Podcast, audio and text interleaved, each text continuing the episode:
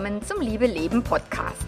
Dem Podcast, in dem sich alles um echte Liebe dreht, um aufregende und aufgeflogene Affären, ein langes und leidenschaftliches Liebesleben und Beziehungen, die erfüllend sind und in die du dich gerne investierst. Ich bin Melanie Mittermeier, Affärenmanagerin und Liebescoach und ich freue mich total, dass du da bist. Heute gibt es Teil 2 der Serie Beziehung aus einer Affäre und welche Herausforderungen sind damit verbunden. Ich wünsche dir ganz viel Spaß.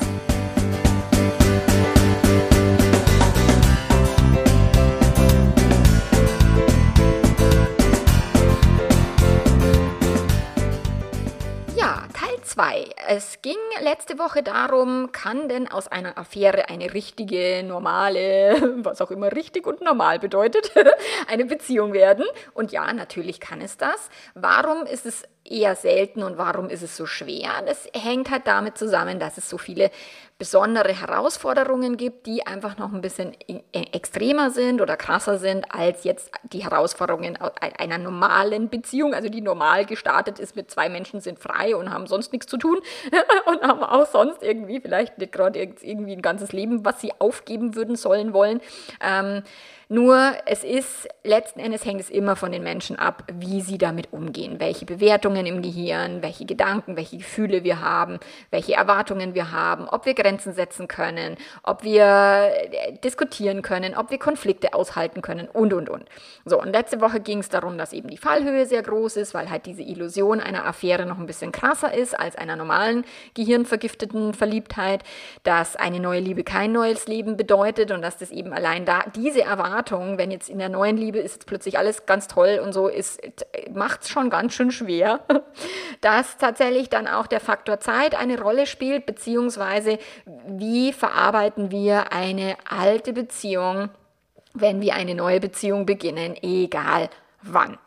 So, und jetzt komme ich tatsächlich zu dem Hauptfaktor, der ganz, ganz, ganz vordergründig war bei ganz vielen, die mir geschrieben haben. Ähm, und was ich halt auch tatsächlich immer wieder in der Beratung, im Coaching sehe, Membership und so weiter, ist das Thema Vertrauen. Und Vertrauen ist schon in einer, in einer nicht affären Konstellation gestarteten Beziehung schwierig. Das ist für viele Menschen, außer sie sind nur total im Pseudo-Vertrauen. Ich meine, Menschen, die gerade frisch verliebt sind, vielleicht Anfang 20, noch nie irgendwie verletzt worden sind und so weiter, ähm, die haben so dieses treu doofe Pseudo-Vertrauen, so, ah, ich werde nie verletzt, Fremdgehen tun immer nur die anderen, die Stars und wer auch immer. Ähm, aber bei uns passiert sowas nicht, weil wir sind so ganz toll und ganz besonders. So, und das ist jetzt in einer normalen Verliebtheit, wenn eben das Leben noch nicht zugeschlagen hat, sozusagen, ist es meistens so, dass die Menschen die ersten Jahre in diesem Pseudo-Vertrauen verbringen und da auch sehr gut sich fühlen.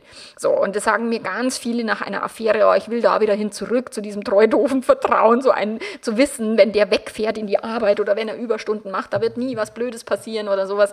Das ist quasi wie, als würden wir es wissen, aber das weiß keiner. Und keiner gesteht sich das ein, dass eben das Pseudo-Vertrauen überhaupt nichts mit Vertrauen zu tun hat, sondern dass das wirklich eine komplette Illusion einer Sicherheit ist, die es nicht gibt. So, und was ich erlebe, ist, gerade wenn eine Beziehung aus einer Affäre entstanden ist, dass das, dass das Pseudo-Vertrauen zwar nicht mehr funktioniert, weil das Gehirn sagt, Moment mal, wir haben unsere PartnerInnen angelogen, wir haben uns heimlich getroffen, wir haben, keine Ahnung, jegliche Kreativität irgendwie an den Tag gelegt, um irgendwie was zu vertuschen, zu verheimlichen, zu verbergen. Woher würden wir jetzt denn davon ausgehen, dass wir das nicht untereinander so tun, dass wir nicht miteinander jetzt genauso umgehen wie vorher? Und das ist was, was mir viele geschrieben haben, so, ähm, dieses Vertrauen wieder aufzubauen oder Vertrauen aufzubauen, weil schließlich begann ja alles mit einer Unehrlichkeit. Und Tatsächlich ist oftmals in so einer Konstellation eine doppelte Unehrlichkeit mit drin, weil die Menschen wissen eigentlich, okay, wir haben gelogen, dass sich die Balken biegen. Vielleicht nicht, also möglicherweise nur eine Person, weil die andere war frei, aber gerade wenn eben beide aus einer Beziehung ähm, in die Affäre gegangen sind, haben beide gelogen, dass sich die Balken biegen. So, was ich nicht schlimm finde, weil das ist zutiefst menschlich und es ist zutiefst äh, so, wie, wie, wir Menschen uns halt nun mal verhalten.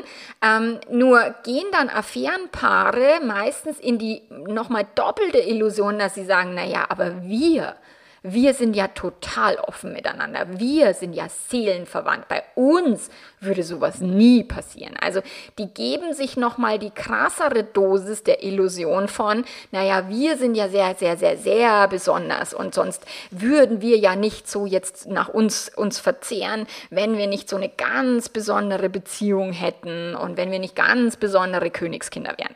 So, und tatsächlich, also tut mir leid, wenn ich euch da die romantische Illusion zerstören will oder muss, also alle die, die noch eine Affäre haben und, und denken so, nein, seid ihr nicht. Ihr seid nicht besonders. Ihr seid nicht, diese Verbindung ist nicht besonderer als jede andere menschliche Verbindung. Ihr seid auch nur einfach zwei Menschen, die ein menschliches Gehirn besitzen und manchmal benutzen. Ähm, und da passieren Dinge, die man, mit denen man nicht gerechnet hat. Da sind wir wieder bei der Illusion, da sind wir bei dem Illusionsvertrag von der Folge beim letzten Mal. Aber tatsächlich ist es ganz, ganz häufig, oder das ist das, was die meisten Menschen mir geschrieben haben. Oh Gott, was, wenn ich jetzt die Betrogene wäre? Oh, Vertrauen ist so sch schwierig, vor allen Dingen, wenn man im Pseudo-Vertrauen noch steckt. Ah, das, ich meine, meine FollowerInnen sind ja auch schon schlau und die haben schon von mir gelernt, dass das auch noch ein Pseudo-Vertrauen sein kann. So, das ist das, was mir viele Menschen geschrieben haben. Oder die Vertrauensfrage, tut er oder ich es bei nächster Gelegenheit wieder? Die Angst, die nächste Affäre zu sein, Angst, dass er doch wieder zurückgeht. Auch das ist, ich meine, ich habe schon ein Pärchen betreut, da wurde die Geliebte, also die Geliebte, die dann die Beziehung war, mit der Ehepartnerin betrogen. Also, also das ist so eine absurde Situation. Da sind die zwei eben, also die, die, die Frau wusste damals nicht, dass er also verheiratet, beziehungsweise sie wusste, dass er verheiratet ist, dass er ein Kind hat, aber so der Klassiker, er hat halt gesagt, ja, da ist ja schon lange nichts mehr zwischen uns, wir sind ja eigentlich schon längst getrennt und so. Dann sind die wirklich in eine Beziehung gestartet und auch sehr hoffnungsvoll, sehr leidenschaftlich, wunderschön. Und dann ist er mit seiner Ex-Frau wieder im Bett gelandet und ähm, dann war quasi die neue Partnerin die Betrogene und die Ex-Frau war die Geliebte. Also ich, das fand ich absolut strange und schräg.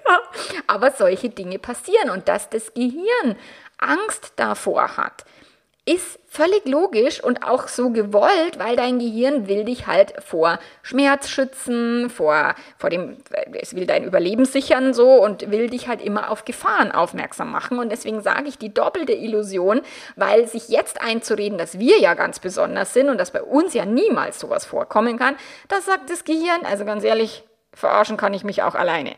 So, es funktioniert nicht in dieser Form das Pseudo-Vertrauen, wie wenn noch nie irgendwie was Blödes passiert ist. Ich meine, wenn man durchs Leben geht und, und man ist immer, man ist auf der Sonnenseite des Lebens und man hat noch nie irgendwie größere Krisen, dann geht die Person einfach anders vertrauensvoll durchs Leben, als wenn eine Person schon irgendwie ganz schön gebeutelt ist vom Leben und Menschen schon gestorben sind und Krankheiten schon stattgefunden haben, Fremdgehen irgendwie war, Beziehungen beendet, ähm, whatever. So, diese Lebenserfahrungen prägen uns. Und wenn wir eben geprägt sind, dann sind wir nicht mehr so blauäugig und nicht mehr so treu doof. Und ich halte das für eine gute Idee, weil tatsächlich ist treu doofes Pseudovertrauen nicht hilfreich für keine Beziehung dieser Welt, sondern es geht ja dann wirklich darum, auch in dieser Beziehung schon mit dem echten Vertrauen zu starten, letzten Endes. Aber das ist das, was wir halt alle nicht gelernt haben und das ist das, was den Menschen nicht zur Verfügung stehen. Was, was ist denn echtes Vertrauen? So, da gibt es dann wirklich diese Themen, so ähm, Vertrauen, da derjenige in einer festen Beziehung war, als die Affäre begann. Ja, warum, woher willst du denn wissen oder woher willst du dir sicher sein, dass das nicht wieder passieren kann? Weil es kann passieren und dein Gehirn weiß, dass das passieren kann. So, wenn er wirklich Überstunden leisten muss oder zu einem Kunden muss, dann läuft mein Gedankenkarussell. Ganz genau, weil tatsächlich jetzt es eben so ist, dass du denkst, in eurer Beziehung darf sowas jetzt nicht mehr passieren und du willst dich schützen oder dein Gehirn will dich schützen. So, und dann fangen Menschen an, auch das Handy weiterhin zu kontrollieren ähm, oder Misstrauen zu haben, ähm, die Person nicht wirklich frei gehen zu lassen, sondern ins totale Kontrollettitum ähm, an, also zu verfallen, weil hat er mir wirklich die ganze Wahrheit gesagt oder sie, ist sie jetzt wirklich ehrlich mit mir? So, woher will denn dein Gehirn das wissen? Weil du weißt, erstens vielleicht, wozu du in der Lage bist und warst oder wozu auch dein Partner, deine Partnerin in der Lage ist und war. So, und das heißt, hier dürft ihr wirklich aufpassen, dieses Pseudo-Vertrauen nicht hochzuhalten und nicht der Hollywood- und Disney-Illusion jetzt zu verfallen, dass ihr ja so ganz was Besonderes seid, deswegen werdet ihr euch ja nie betrügen. Mhm, schon klar. So. Ich vergleiche das ja immer, wenn, wenn, wenn Paare ähm, zum ersten Mal mit einer Affäre zu kämpfen haben, wenn die aufgeflogen ist, ähm, dann vergleiche ich das immer gerne mit der Matrix. So, also wir waren vorher in der Illusion, dass alles schick ist, alles toll ist und dann plötzlich fliegen wir raus aus der Matrix und denken, okay, das echte Leben ist nicht so lustig. Das echte Leben ist echt hart und da machen Menschen blöde Dinge. So, aber ich sage dann immer, ja, herzlichen Glückwunsch, du bist halt jetzt erstmal im echten Leben angekommen und nicht mehr irgendwie in der Truman Show oder in, in, in der Matrix verhaftet.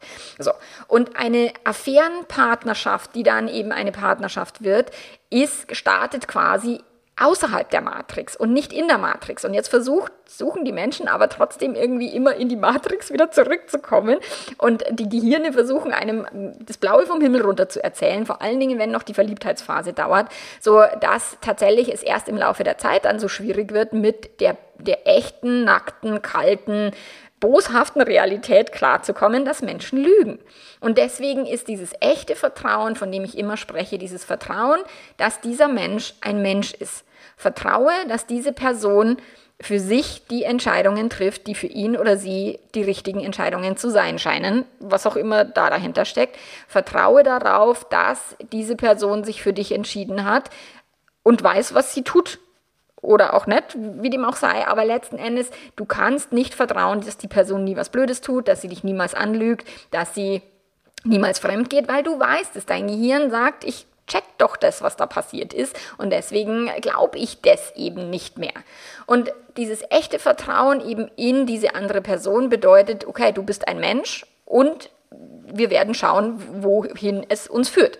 So, dann brauchst du Selbstvertrauen. Und auch das habe ich bei der letzten Podcast-Folge schon angesprochen. Wenn dein Selbstwertgefühl oder dein Selbstvertrauen von so fremdbestimmt ist, im Sinne von nur durch das Verhalten der anderen Person hochgehalten wird, aber nicht durch dich selber, dann hast du ein ernsthaftes Problem, weil da brauchst du tatsächlich jetzt für diese Art von Beziehung brauchst du also massiv mehr Selbstvertrauen, als wenn man in dieses treu doofe Pseudo-Vertrauen hinein stolpert in normalen Beziehungen. So, wenn man jung ist. Selbstvertrauen bedeutet, ich vertraue mir, dass ich von Situation zu Situation entscheide, was ich tun und was ich nicht tun will. Dass ich entscheide, ob ich mit dieser Person weitergehen will, auch wenn er oder sie mich möglicherweise auch betrügen und belügen wird. Ich entscheide, wie ich damit umgehen will, wenn ich Schmerz empfinde. Ich, ich trainiere, meine Gefühle zu fühlen, aber auch die Verantwortung für meine Gefühle zu übernehmen. Und ich vertraue mir, dass ich, egal welche Situation in meinem Leben kommt, ich werde schon nicht tot umfallen, auch wenn das Gehirn sagt, wir werden alle sterben. So, ähm, das ist das Selbstvertrauen. Selbstvertrauen bedeutet nicht, du bist die Geilste, der, der Geilste, Beste, Schönste, Tollste, sondern Selbstvertrauen bedeutet, ich kann mit dem echten, nackten Leben außerhalb der Realität, äh, außerhalb der Realität, in der Realität, außerhalb der Matrix, äh, kann ich dealen. Ich werde das irgendwie handeln und auch wenn es scheiße schmerzhaft ist und wenn es weh tut und ich weiß, dass ich Angst davor habe, aber das ist okay und es gehört dazu. So, dann sind wir beim Selbstvertrauen. Und dann gibt es für mich eben noch aus diesen, aus diesen drei verschiedenen Vertrauensarten das Vertrauen ins Leben, dass du sagst, naja, wenn die Person jetzt sich wieder fremd verliebt und wieder durchbrennen will mit einer anderen Person, ja, dann wird es schon für irgendwas sinnvoll sein und dann wird es vielleicht auch nicht die Beziehung sein, die ich für den Rest meines Lebens leben will. Und ich mag jetzt nicht eine toxische Positivität, dass in jedem, jeder Scheiße des Lebens irgendwie Gold zu finden ist, aber letzten Endes ist es dein, du hast die Wahl. Wenn diese Person irgendwas tut, was du scheiße findest, dann kannst du auch aufs Leben vertrauen, dass du sagst, okay, für irgendwas ist es gut. Irgendwie kann ich was draus lernen, irgendwie kann ich nochmal bei mir genauer hinschauen. Ich habe tatsächlich Menschen, die eben dann in dieser neuen, aus einer Affäre entstandenen Beziehung wieder betrogen worden sind oder wieder sich fremd verliebt haben und, und die dann zum ersten Mal wirklich hinschauen und sagen, okay, vielleicht sollte ich mal an meiner Beziehungsfähigkeit arbeiten, an meinem Bindungsmuster, an meinen Verhaltensmustern, an den Eltern, an den Mustern, die ich in meinem Elternhaus gelernt habe und so. Und die dann erst zum ersten Mal wirklich sagen, okay, jetzt muss ich mal massiv hinschauen, weil ich dachte, in der Beziehung wäre jetzt alles schick. So, und wenn es dann nicht der Fall ist, dann kommt das Gehirn halt vielleicht mal auf die Idee, hm, Irgendwer ist hier gleich geblieben und ich sehe Wiederholungen und irgendwelche Parallelen zu meiner alten Beziehung. An wem könnte es jetzt liegen? Und dann kannst du was verändern, weil verändern kannst du es immer nur in dir und in deinem eigenen Kopf. Und Vertrauen ist nichts, was du über die andere Person lösen kannst. Nicht, wenn du betrogen worden bist und, und versuchst wieder Vertrauen aufzubauen in deiner Langzeitbeziehung und auch nicht, wenn du aus einer Affäre in eine Beziehung gestartet bist, wo du weißt, dass ihr, dass ihr betrogen habt oder einer von euch, so, da braucht es dieses Vertrauen, was du in dir selbst stattfinden lässt, wo du für dich selber entwickelst, trainierst, übst über die Gedanken, die du denkst. Und dass du sagst, okay, ich vertraue mir, ich vertraue dem Leben, ich vertraue auch meinem Partner, meiner Partnerin, aber nicht eben dieses treu doofe Illusionsvertrauen, sondern ich vertraue ihm, ihr, dass die Person ein Mensch ist. Und dass da vielleicht auch das ein oder andere Krisenszenario auftauchen wird, weil da sind wir wieder im Vier-Phasen-Modell. Auch in dieser Beziehung wirst du durch diese vier Phasen gehen, ähm, weil anders läuft das Leben halt nicht. Das sind so universelle Gesetzmäßigkeiten und wenn du nicht durch vier Phasen gehst, dann kann sein, dass du in der Matrix steckst, dass du dir irgendwas vormachst. So, das ist jetzt der Hauptteil gewesen. Dann haben wir die, die, den fünften Aspekt, ähm, den ich aufgegriffen habe, das Thema schlechtes Gewissen. So, wie gehe ich denn damit um, weil ich ja diese Beziehung zerstört habe? Oder ich bin schuld, dass die Kinder ihren Papa, ihre Mama nicht mehr haben oder was auch immer. Also nicht im, im Sinne von jeden Tag und so. Ähm, ich bin die, die der Männerdieb. Oder ich meine, gibt es natürlich auch von außen die Themen, die dann von außen herangetragen werden, im Sinne von, ich, also ich habe äh, den Bericht bekommen von, ah ja, da wurde dann irgendwie ein Brief an die Arbeitsstelle geschickt, wo halt die beiden gearbeitet geheiratet haben, die jetzt ein Paar sind, aber vorher eine Affäre waren und sich die Kollegen natürlich das Maul zerreißen über, über die Story der Ex-Partnerin oder des Ex-Partners, ich weiß jetzt nicht mehr, wer den, den Brief geschrieben hat, ähm, und damit halt so, ja, diese gesellschaftliche Moral und eben dieses schlechte Gewissen nochmal extrem geschürt hat oder versucht hat zu schüren. Und da ist halt die Frage, wie sehr ziehst du dir den Schuh an? Bist du wirklich davon überzeugt oder denkst du, glaubst du wirklich, dass du diese Beziehung zerstört hast? Egal an welcher Position du, du stehst. So. Und ich meine, ich habe das auch schon mal in einem Coaching mit, mit, mit einem Pärchen, die dann gesagt haben, also irgendwie die Mama, glaube ich, die Schwiegermama war so, dass sie gesagt hat, ja, aber eure Beziehung kann ich nicht für gut heißen, weil die ist ja auf den Scherben des Unglücks der anderen entstanden. So. Und da habe ich dann drüber nachgedacht und habe gedacht, okay, jede Beziehung, außer sie ist jetzt, wir, wir starten jetzt mit 15 irgendwie jungfräulich in Beziehungen, aber jede andere Beziehung, ist irgendwie aus den Scherben einer anderen Beziehung entstanden, weil wenn ihr jetzt in Beziehung seid, dann war vorher vielleicht die, jeder von euch in einer anderen Beziehung. Also meistens ist es so in unserer Gesellschaft mittlerweile, in der westlichen Welt, dass wir nicht quasi mit 15 zusammenkommen und dann ein Leben zusammen sind. Ich habe Kunden und Kundinnen, die das tun, aber die meisten hatten mehrfache Beziehungen. Und nur durch das, dass eine Beziehung nicht gehalten hat oder dass eine Person entschieden hat, nicht in einer Beziehung zu bleiben, besteht die Möglichkeit für die nachfolgende Beziehung. Also jede Beziehung baut darauf auf, dass eine andere Beziehung zu Ende gegangen ist. Und ob man sich jetzt die Geschichte erzählen muss, ich habe das zerstört und der Scherbenhaufen und das Unglück anderer Menschen, weil wir wissen ja überhaupt nicht, ob das nicht ein Glück war von der anderen Person, dass die Person jetzt weg ist. Also als mich mein Partner damals, mein, meine große Liebe ausgetauscht hat mit einer anderen Frau, ich war me mega unglücklich und mir ging es so schlecht und ich dachte, um Gottes Willen und wie kann er nur mit der anderen durchbrennen und gleich mit der Kinder machen und ganz schlimm. Und heute bin ich total total froh, dass die andere das, das Leben mit ihm verbringen muss und ich raus bin aus der Nummer. Ich war damals halt zu, zu, zu doof und zu naiv und habe es nicht gecheckt, dass diese Beziehung nicht cool ist für mich. So. Und das ist halt es, wenn unser kleines Gehirn denkt, man muss immer zusammenbleiben, selbst wenn man Kinder hat. Nein, muss keiner. Wir haben das Privileg in der heutigen Zeit. Wir leben nicht mehr 1950 oder die Jahrhunderte, Jahrtausenden davor, wo man keine Chance hatte und nicht aus einer Beziehung rausgekommen ist, egal wie scheiße die war. So, wir leben dieses Privileg, dass wir Beziehungen beenden dürfen, dass Beziehungen auch beendet werden von anderen Menschen, auch wenn wir das nicht wollen. So, es ist nun mal so, dass Menschen selber entscheiden, mit wem sie zusammen sein wollen und mit wem sie nicht. Und dieses Recht hat jeder. Und deswegen ist eben zu sagen, ich habe jetzt so ein schlechtes Gewissen, weil ich habe ihm oder ihr die, die Frau oder den Mann ausgespannt. Ja, kann man machen, muss man nicht. Weil tatsächlich, vielleicht ist es für die Frau oder den Mann eine gute Idee, auch wenn sie selber nicht erkennen kann oder selber noch damit hadert.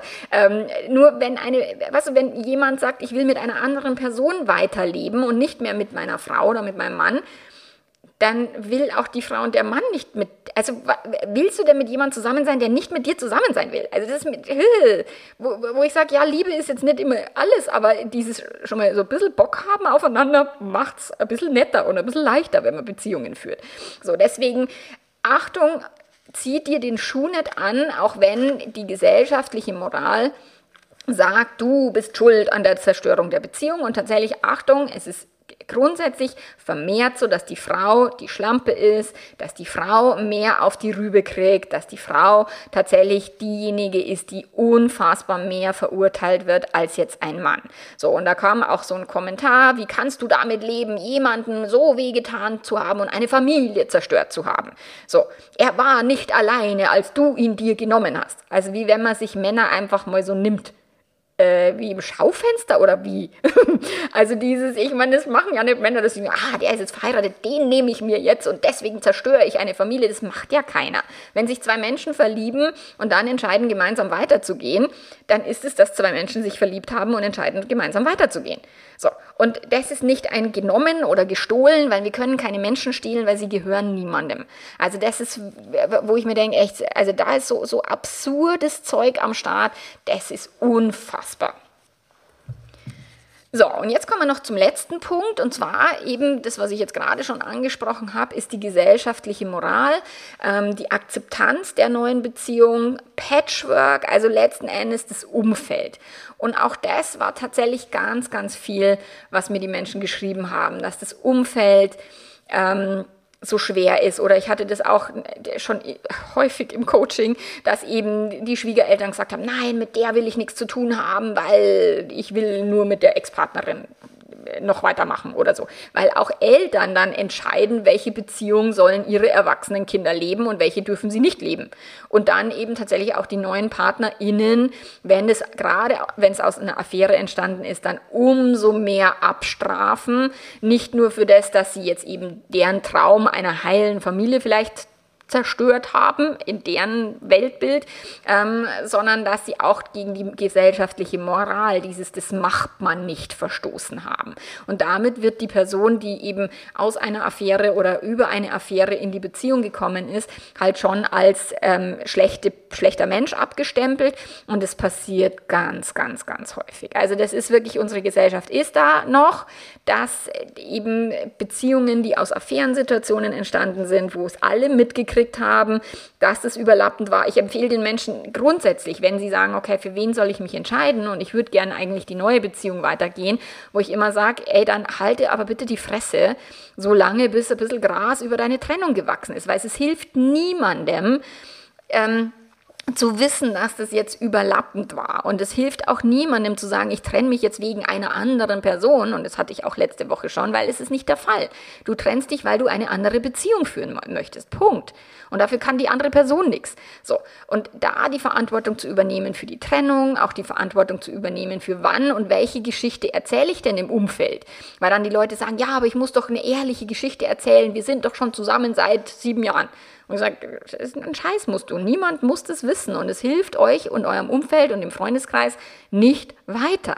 So, deswegen würde ich da immer schauen, okay, wie geht, tretet ihr als Paar nach außen auf? Ich meine, wenn alle es mitbekommen haben oder viele Menschen davon wissen, dann würde ich empfehlen, tatsächlich es wie sagt im Englischen sagt man to own, also wirklich zu sagen, ja, das ist so, ja, wir sind aus einer Affäre entstanden, ja, ist für, für blöd, hätten wir uns auch anders gewünscht, aber wir lieben uns und wir wollen zusammen sein. Punkt. Also wirklich dahinter zu stehen, dass ihr ein Paar seid. Und das ist eine innere Haltung, die man nach außen auch ausstrahlen kann, die da massiv hilft und natürlich wird es trotzdem Menschen geben, die auf euch draufhauen oder auf dich oder auf wen auch immer ähm, und die auch mit einer totalen Gelassenheit von dir nicht entspannt werden, okay? Weil du kannst nicht andere Menschen manipulieren. Nur wenn ihr selber wirklich sagt, okay, wir stehen zueinander und wir stehen auch dazu, wie wir zusammengekommen sind und für uns ist es erstmal, ja, blöd gelaufen in der Form, dass es irgendwie für andere schmerzhaft ist, oder gewesen ist oder ich meine Trennungen sind immer schmerzhaft, ob sie jetzt über eine Affäre entstehen oder ob sie einfach ob so irgendwie getrennt wird.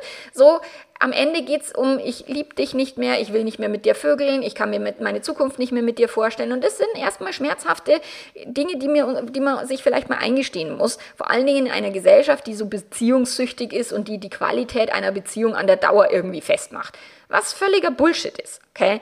So, das heißt, ihr habt entschieden, diesen Weg zu gehen und ihr dürft zu diesem Weg stehen. Und ja, das bedeutet auch, dass man auf Festen ausgeladen wird, weil man vielleicht die Ex-Partnerin einlädt oder den Ex-Partner. Es bedeutet auch, dass man wirklich abgestempelt wird und, und abgestraft wird. Es bedeutet auch Verurteilungen aus dem Umfeld und, und, und. Es bedeutet auch nach wie vor, was ich letzte Woche schon hatte, ähm, das Thema Eifersucht des Ex-Partners oder die Mama ist eine Schlampe, die hat fremdgevögelt. Also auch da kamen Geschichten aus dem Membership von wegen, dass eben der Ex-Partner dann quasi die, die Frau als die Schlampe darstellt, sogar vor den Kindern und eben Geschichten erzählt im Umfeld oder eben Briefe an irgendwelche Arbeitsplätze geschrieben werden. Also wo ich sage, ey Leute, ernsthaft, was genau tut ihr da? Nur aus Rache, aus Verletztheit, aus einem verletzten Ego heraus ähm, wirklich andere genauso verletzen zu wollen im Sinne von Auge um Auge, Zahn um Zahn,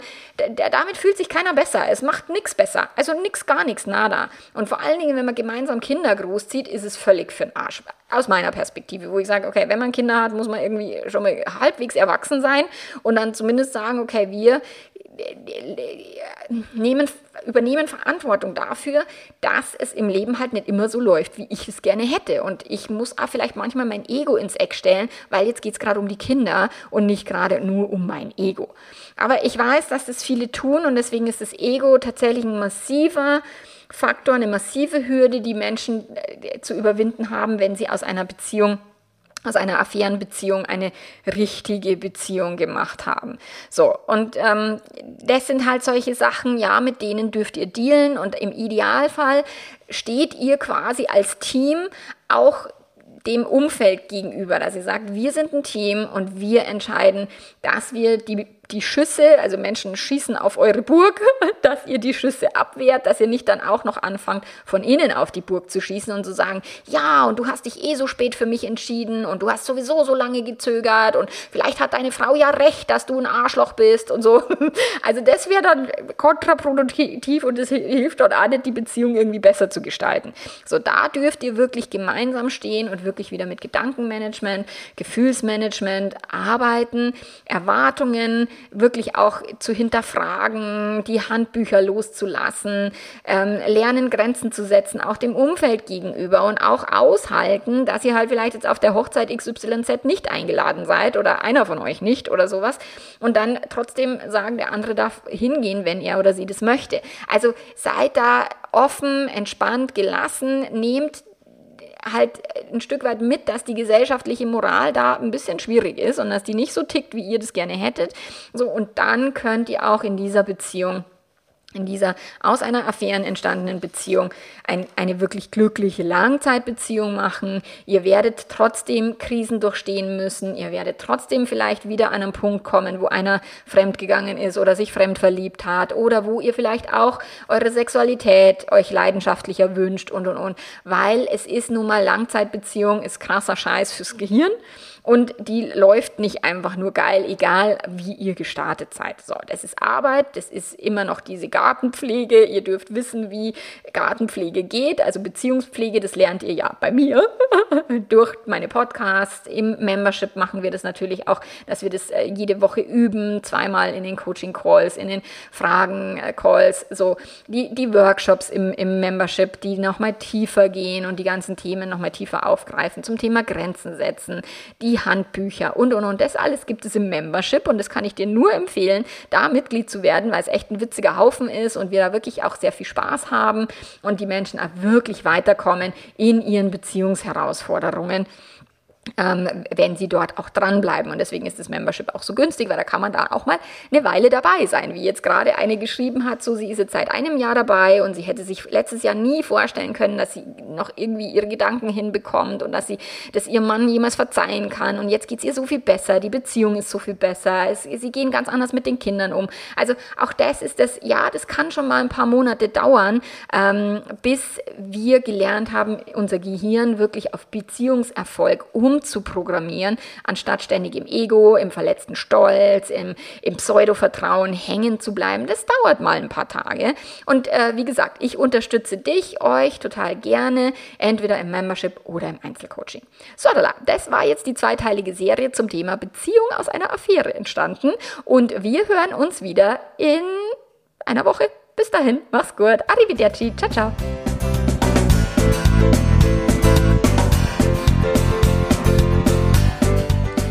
Infos zum Liebe Leben Premium Membership findest du auf meiner Webseite www.melanie-mittermeier.de slash membership. Da kannst du dir alles mal durchlesen und schauen. Es ist tatsächlich, es kostet nicht die Welt. Alle meine Kurse sind innen drin und ich werde auch jetzt die Kurse wieder nach außen bringen, allerdings zu einem höheren Preis.